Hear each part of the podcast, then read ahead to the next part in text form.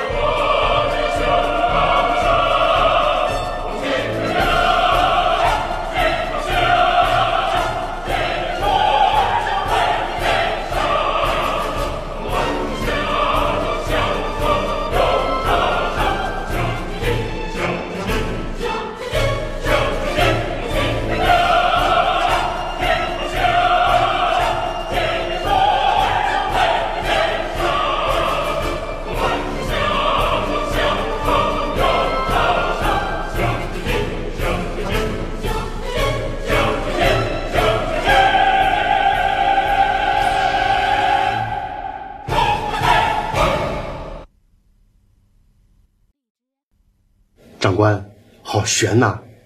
医生说您胸前中了两发冲锋枪弹，其中一发离心脏只有半公分。现在子弹已经取出，是汤姆森冲锋枪弹。您知道这种枪弹口径比较大，十一点四毫米，所以形成的弹道创面也大。不过总算是过去了，长官还是命大。有李云龙的消息吗？没有。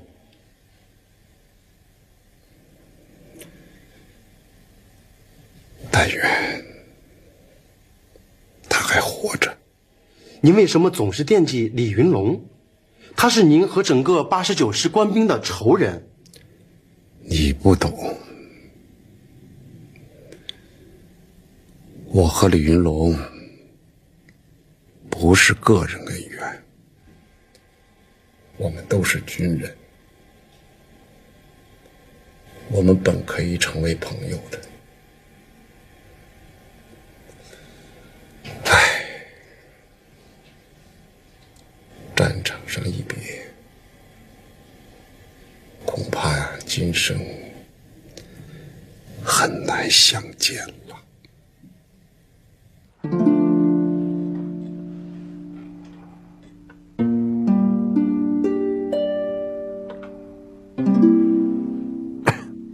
首长，您能看得见我吗？哎，您别激动，您浑身都没拆卸呢，小心崩了伤口。他的洗药、洗净的没问题。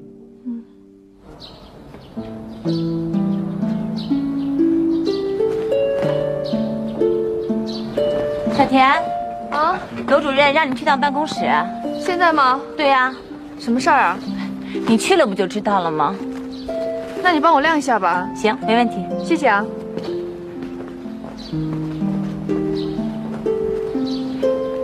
师座，你的精神好多了。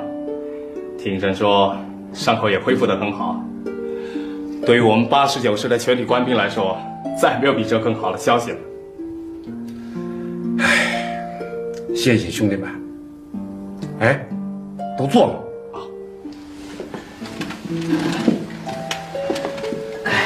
谢天谢地，师座总算是大难不死，硬闯过来了。你不知道，你负伤以后整整昏迷了十几天，先是在徐州陆军医院治疗，后来徐州吃紧，校长亲自下令用飞机把你送到这养伤。到底是咱们的校长啊，没忘了当年黄埔的师生情分。唉我等八十九师将士虽浴血奋战，但徐蚌会战还是以失败告终。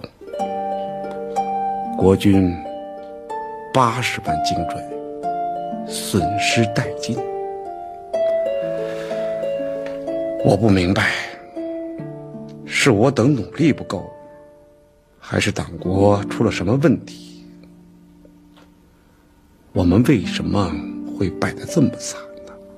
长官，养伤要紧，别的事儿以后再说。这事谁说得清啊？军人以服从命令为天职，党国要我们打仗，我们就打仗。至于打仗以外的事儿，不应由我们去考虑。我们只做军人该做的事儿，不去想，只管打，岂不是越打越糊涂？到头来，不过是一介武夫而已。有些事儿啊，不想也不成。八十万精锐，清一色美式装备，竟一败涂地。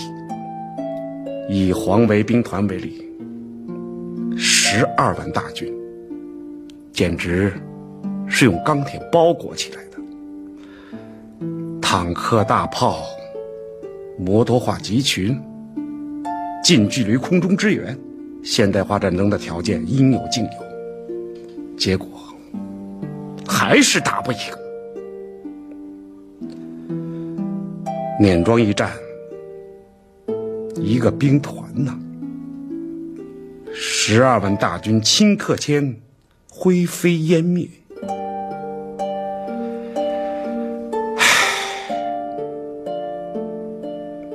长江以北。共党一战定乾坤，大半个中国落入共党之手了。目前，共军镇下胜利之威，百万大军挥师渡江，数日之内便横扫江南，兵锋直指华中、华南。白长官倒是雄心勃勃，集结几十万兵力，要与共军。决战于华中，石座，你对战局前景如何评论？天若灭曹，一个小诸葛怕无力回天呐。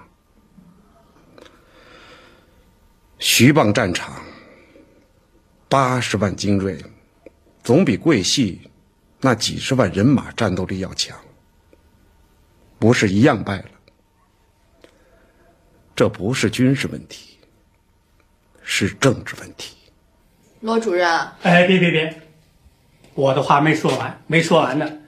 你大概又想说感谢祖上关心，我现在不想考虑个人问题，是不是啊？男大当婚，女大当嫁，古往今来概不能免。咱们解放军。要都是天兵天将，那就好喽，那我也省心了。不食人间烟火，没有七情六欲，那就不是人喽。我们是马克思主义者，是彻底的唯物主义者，是有血有肉的人。既然是人，还是要食人间烟火的嘛，还是要有七情六欲的嘛，还是要组织家庭、生儿育女的嘛。只有反动派才污蔑我们。共产共妻不要祖宗，放他娘的屁！你看，你看，又扯远了，不是？好，咱们再谈具体点的。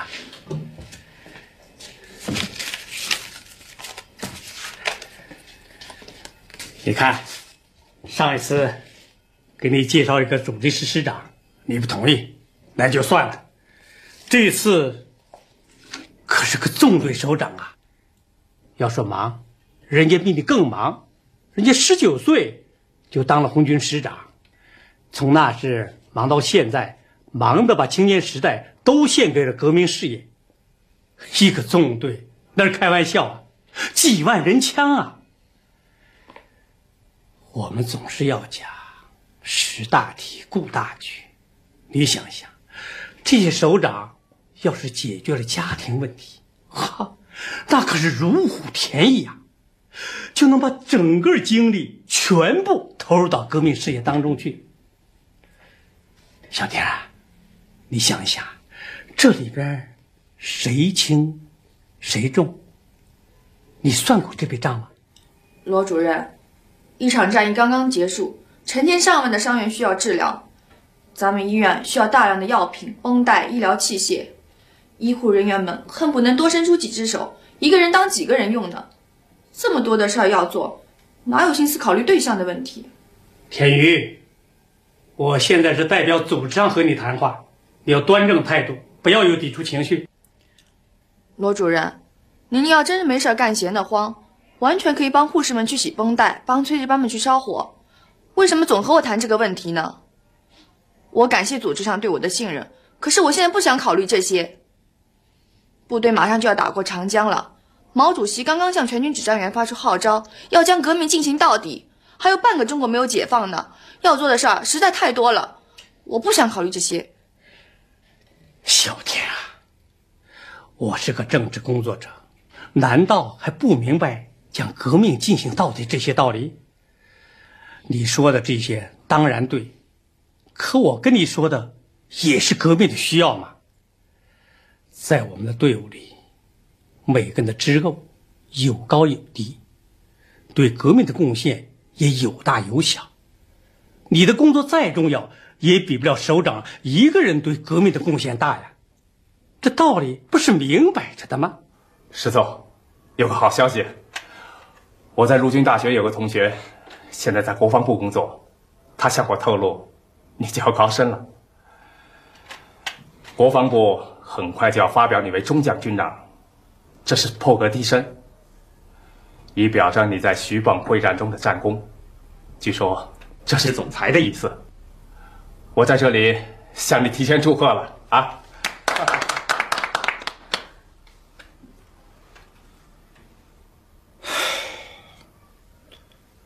败军之将，何以言勇？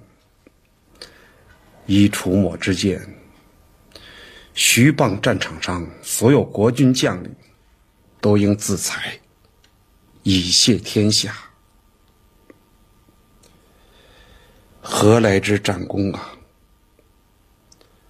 总裁向来宽厚待人，我等戴罪之臣，不杀，以感恩不尽，诚惶诚恐，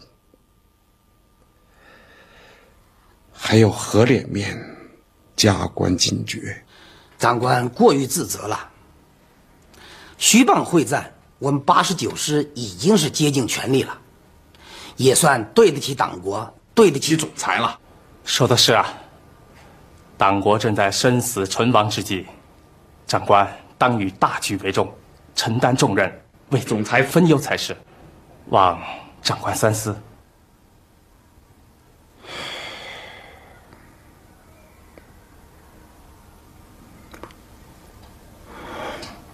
比方说，首长解决了家庭问题，没了后顾之忧，身体就会健康，心情也会愉快，就能精力充沛地投入到革命事业当中去。那么你对革命的贡献呢？是不是就比现在洗绷带和护理伤员更大呢？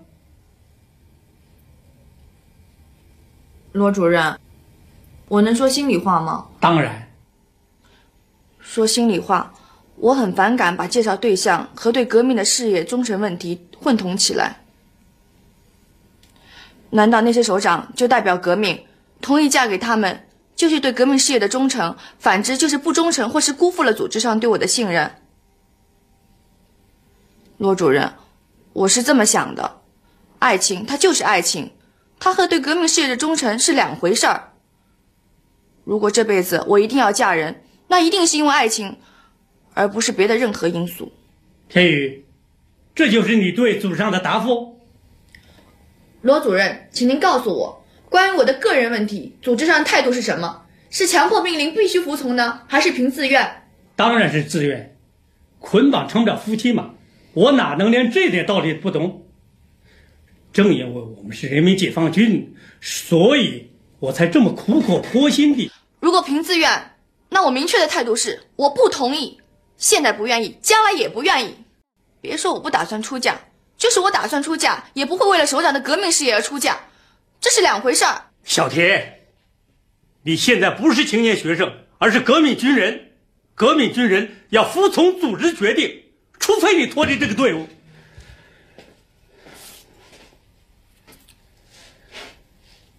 你要好好的想一想，从你的家庭出身和你个人的资产阶级情调来看，你应该努力改造世界观，和工农出身同志打成一片，树立无产阶级的思想感情。不然，你就要考虑一下自己的政治前途了。我可以明确的告诉你，咱们医院女同志不少，大多数女同志思想觉悟都很高。照顾首长生活，这是一项政治任务，大多数女同志都愿意承担这项任务。为什么组织上先找你谈话？还不是关心你的政治前途，还不是对你的信任？可你今天的表现，使组织上很失望。你要仔细想一下，不要急着做决定。等考虑成熟后，咱们再谈。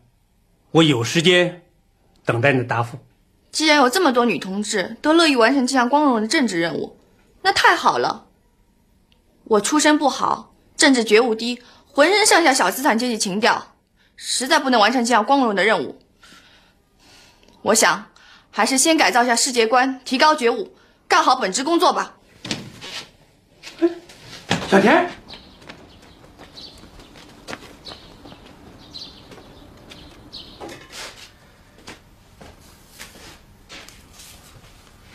走。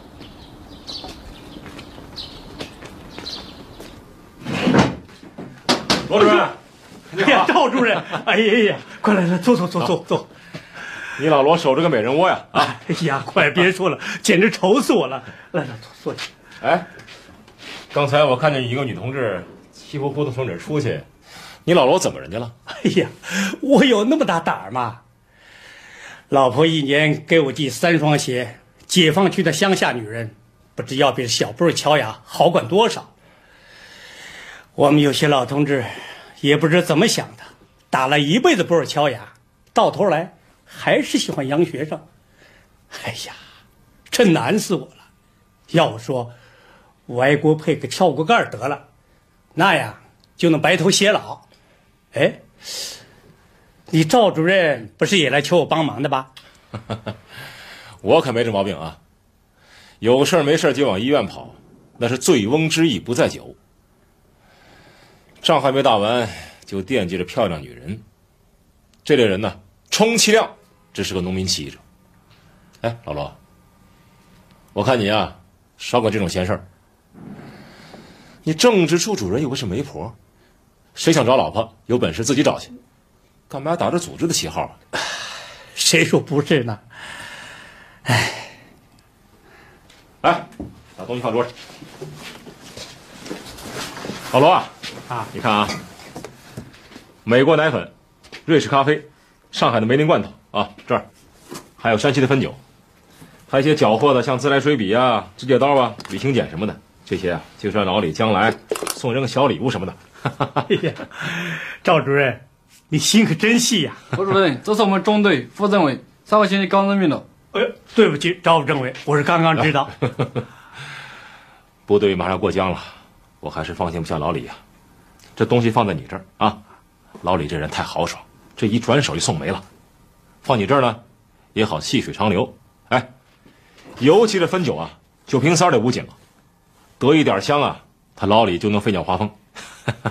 哎，但等他身体好了，每天给他定量。你完全不让喝吧，也憋坏了不好。一天一小杯，我看问题不大。老罗，听清了吗？哎呀，看着政委当的，怎么我就摊不上这么个好搭档呢？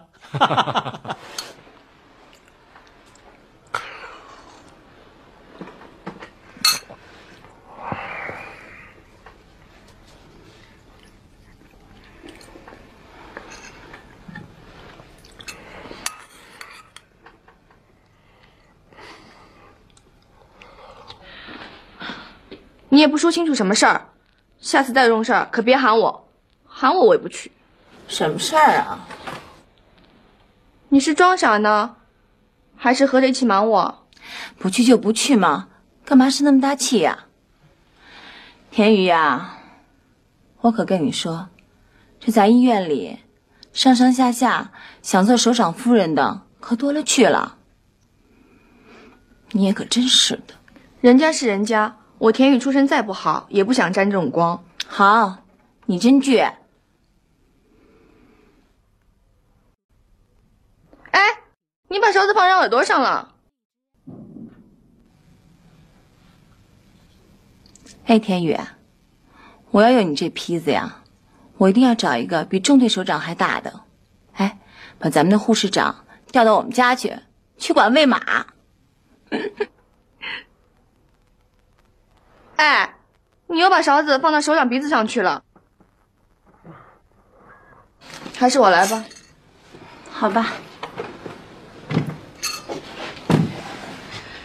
就你这工作态度啊，我要是护士长，我也得给你脸色看。首长，您别先张嘴，等我伸了勺子，您再张嘴。您看这样是不是轻松多了？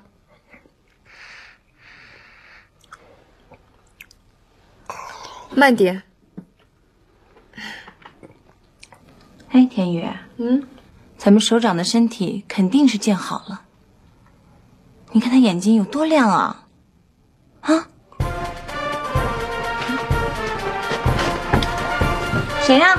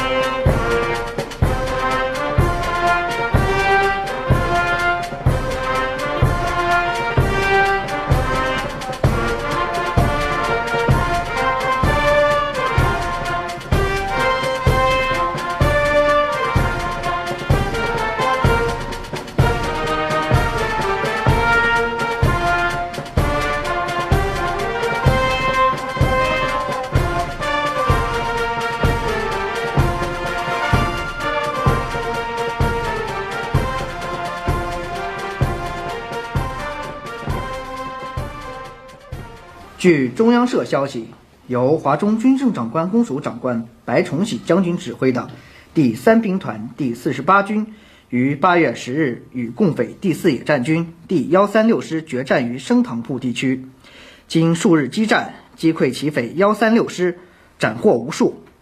八月十五日，白崇禧将军麾下至精锐部队第七军，于湖南双峰县青树坪地区，与匪第四十九军第幺四六师激战数日。重创其幺四六师。中央随军记者陆忠明于战后亲临战场采访，在战况最激烈的塔支山主峰阵地，俯瞰战场全貌，只见匪军血流成河，气势累累。不要念了。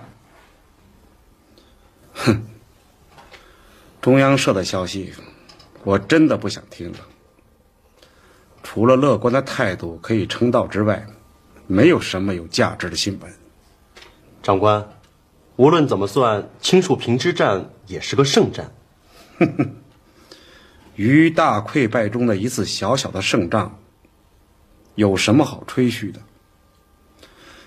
就好比二战的西线战场，德军西部突出部进行反击，虽然一时占到了便宜，却扭转不了全局的颓势。不过是。困兽之斗罢了。我看华中战局还有希望，毕竟白长官的几十万大军战力未损，正依托有利地形以逸待劳。况且广西、湖南地势险恶，民风彪悍，而共军千里南下，劳师已远，再加上供给线拉长，北方人水土不服，把这些因素都考虑在内，白长官还大有回旋之余地。你呀，只知其一，不知其二。对战局的把握，缺乏战略眼光，其结果必然导致错误的结论。依我看，别说青树坪之战，共军一个师遭到重创，就是全歼共军一个兵团，毛泽东也值了。为了达到其战略目的，舍掉一个师，无非是个鱼饵而已。况且白长官动用的是最精锐的第七军，连人家一个师都没有吃掉。也就是说，共军连鱼饵都舍不得让你吃，真是精打细算的。卑职愿听长官教诲。我现在的手上没有详细的情报资料，这没关系，我们可以从报上公开发表的消息中获得一些资料。你们看，共军渡江之后，其战略态势是这样：共军第一野战军进军西北，其第四野战军从两湖进军两广，第三野战军进军福建，第二野战军攻略皖南、江西之后向西迂回，下一步。恐怕就要进入川强康地区了。我们猜想一下，共军的统帅部到底要干什么？长官的意思是，共军要展开一次大的战略行动。对不起，长官，卑职才疏学浅，我仍然无法判断共军的真实意图。我判断，这是毛泽东的一次。大手笔呀！其目的是什么？共军在进行战略大迂回，表面上避其锋芒，不与白长官的重兵集团正面交锋，实际上是直插我军后方，完成一个巨大的包围圈，然后再往回打。一举吞掉在中国境内的全部国军。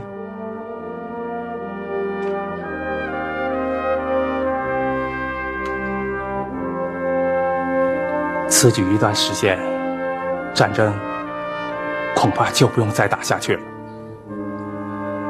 东南部沿海及港口，西部及西南部的国境线将全部被封锁。我军。向台湾及澎湖列岛撤退的海路，也全部会被切断，后果不堪设想。此举何其险恶！长官，你怎么会看出这一步棋来？哼，这并不奇怪，在中国的历史上，就曾出现过这种战略。成吉思汗。就实施过大迂回战略，一举灭掉金和南宋。长官能给我们讲讲吗？公元一二一六年，成吉思汗召见汉族降将郭宝玉，询问攻取中原、一统天下之良策。郭答曰：“中原势大，不可忽也。西南诸藩。”勇汉可用，亦先取之，借以图今，必得志也。郭氏的这番高论，无疑对成吉思汗有所启智。成吉思汗在临终前，便提出了利用南宋与金之间的世仇，借道宋境，实施战略大迂回。从而一举灭军灭宋的战略决策。长官，以目前的军事态势看，我军真的无力回天了吗？我个人对战争的前景感到悲观。这场战争，我们恐怕要输定了。共军实施的是大迂回战略加大纵深作战。我们可以从古代战例中得到启示。从大纵深作战的方位看，当年的蒙古军是按逆时针走向，即从西北向东南纵深包抄敌方；而共军则按顺时针走向，即从东南向西南纵深包抄我军。具体的说，蒙古军。是东起江淮，西至川陕的宽大正面，对南宋实施大纵深作战的；而共军则是东起京广线，西至云贵的宽大正面，对我军实施大纵深作战。历史恐怕又要重演了。首长，该换药了，可能会有点疼，您啊，就配合着点吧。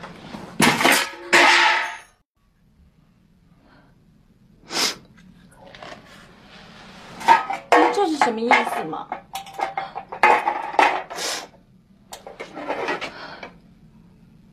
我知道您说不出话来。如果您对我有意见，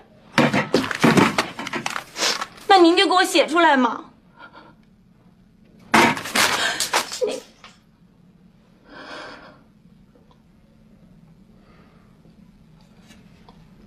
好，不换就不换了。那咱们吃早饭。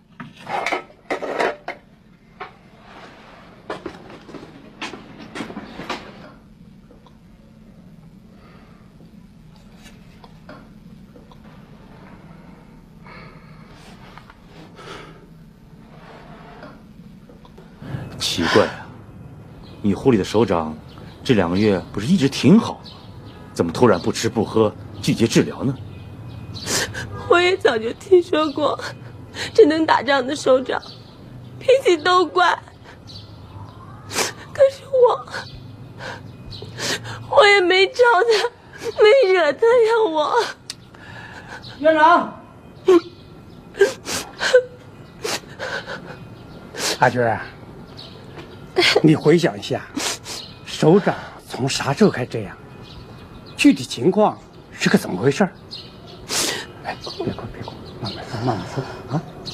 以后别屁大事就向卫生部长那里汇报，啊，你就对他说李师长很好，也就两顿没吃饭嘛。打仗的首长哪能没点脾气呢？命都让咱救过来了，这点小开算什么？啊，首长的脾气我们正在摸索之中。就这么对他说，啊，去吧。嗯，真是的。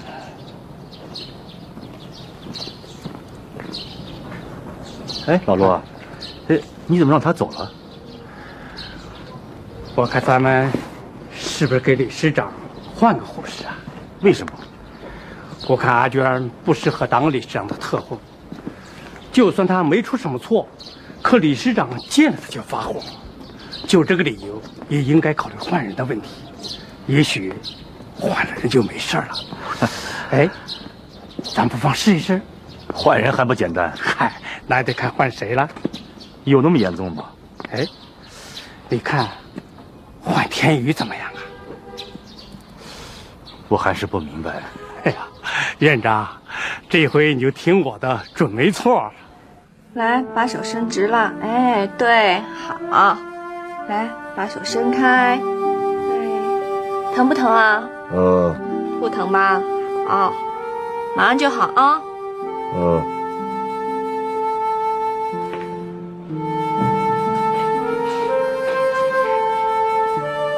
就这样啊。来，把手放进去。好，慢点啊。哎，对了。院长、主任、首长在向你们问好呢。他眨一下眼睛啊，就是你好；眨两下呢，就是你们好。我们首长脸上有贯通伤，还不能说话呢，是不是啊，首长？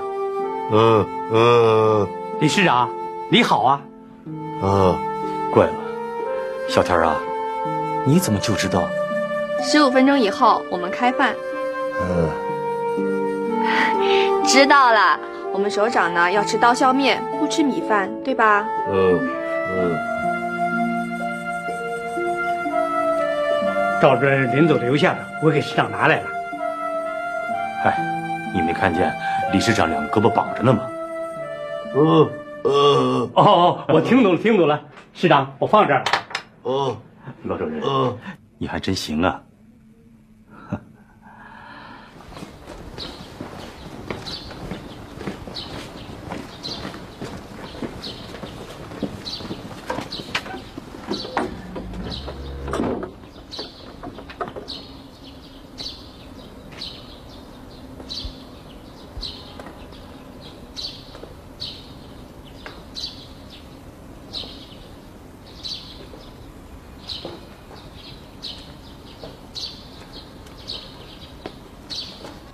哎，同志，同志，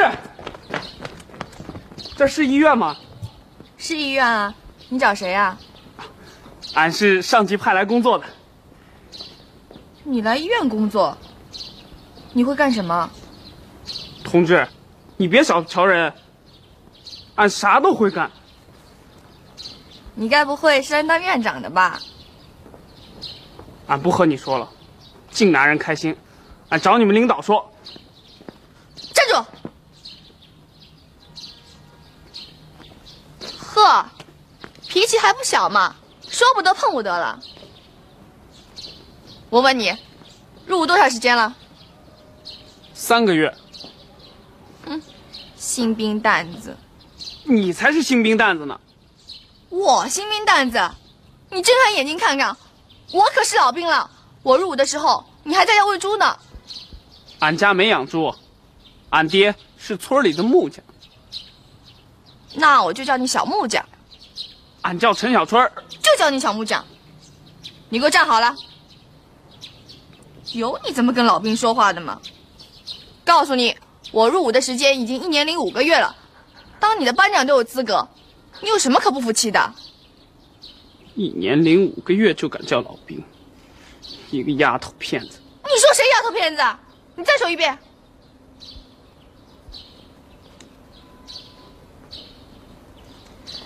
小木匠，你到医院干嘛来了？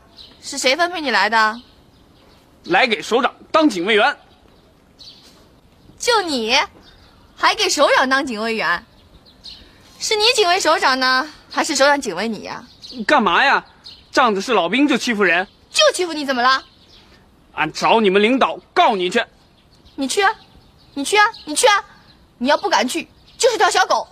你才是小狗呢！你小狗又是小狗，小狗。哎，小天，小天，在这吵什么？吵什么啊？这谁？谁知道他是谁呢？说不定是特务呢。你才是特务呢！哎，行行行行行，都别吵了，都别吵了。小天，你不去看我们首长，跑这干嘛？赶快回去，去。你是谁？俺叫陈小春。哦，陈小春。好了，你跟我来吧。来，首长，您慢点喝，别洒出来。哎，首长真乖，表现真好。不能这么说，这么说吧，首长真是个模范的好伤员。嗯。您别不高兴，首长。其实啊，对我们护理人员来说，伤病员就像是小孩儿，不光要护理好了，还要哄好，哄他吃，哄他睡，哄得他心情舒畅了，这样哄来哄去，伤就好了。哎，首长，您可千万别笑，您脸上有贯通伤，刚刚封口呢，要是把伤口笑裂了，我可承担不起。哎，这就对了，你这样绷着脸啊，别人还以为你在生气呢，就不敢惹你了。其实啊，你心里很愉快，是不是？因为伤快好了，就要回部队了，心里啊肯定很高兴，是不是？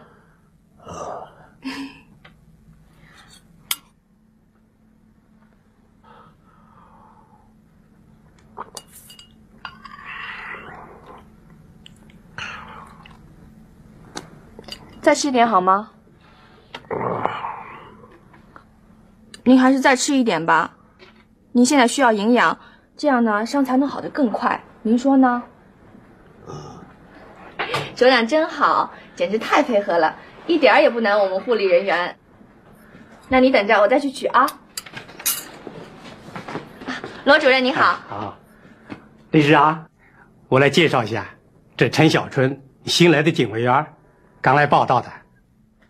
市长好，这新兵蛋子还真是首长警卫员啊，他行吗？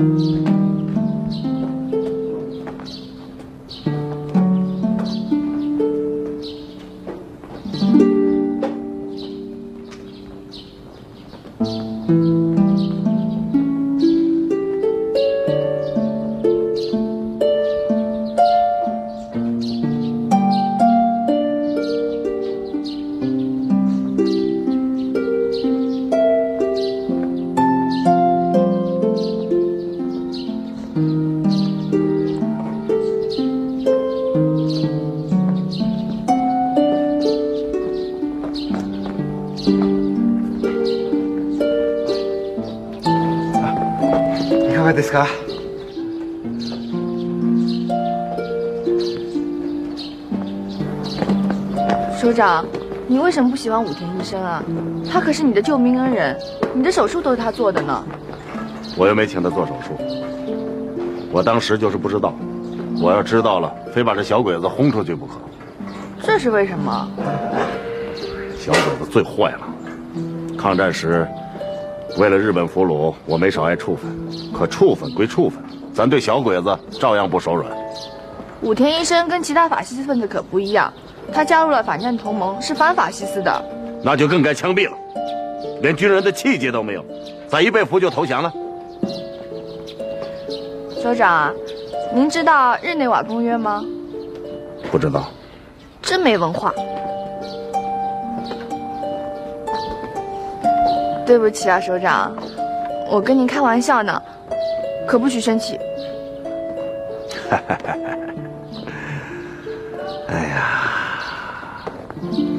小田啊，我跟你探讨一个问题啊。你说指挥打仗，算是脑力劳动呢，还是体力劳动啊？当然是体力劳动了，只不过打仗不用脑子也不行啊。哎，抬举抬举啊！既然指挥打仗是脑力劳动，你说算不算是知识分子？还没有谁像您这样提过问题呢。那我看，就算是吧。那好，既然是知识分子，那你说是有文化呀，还是没文化呀？首长，您真狡猾。更多精彩音频，请关注微信公众号“侧写师李昂”。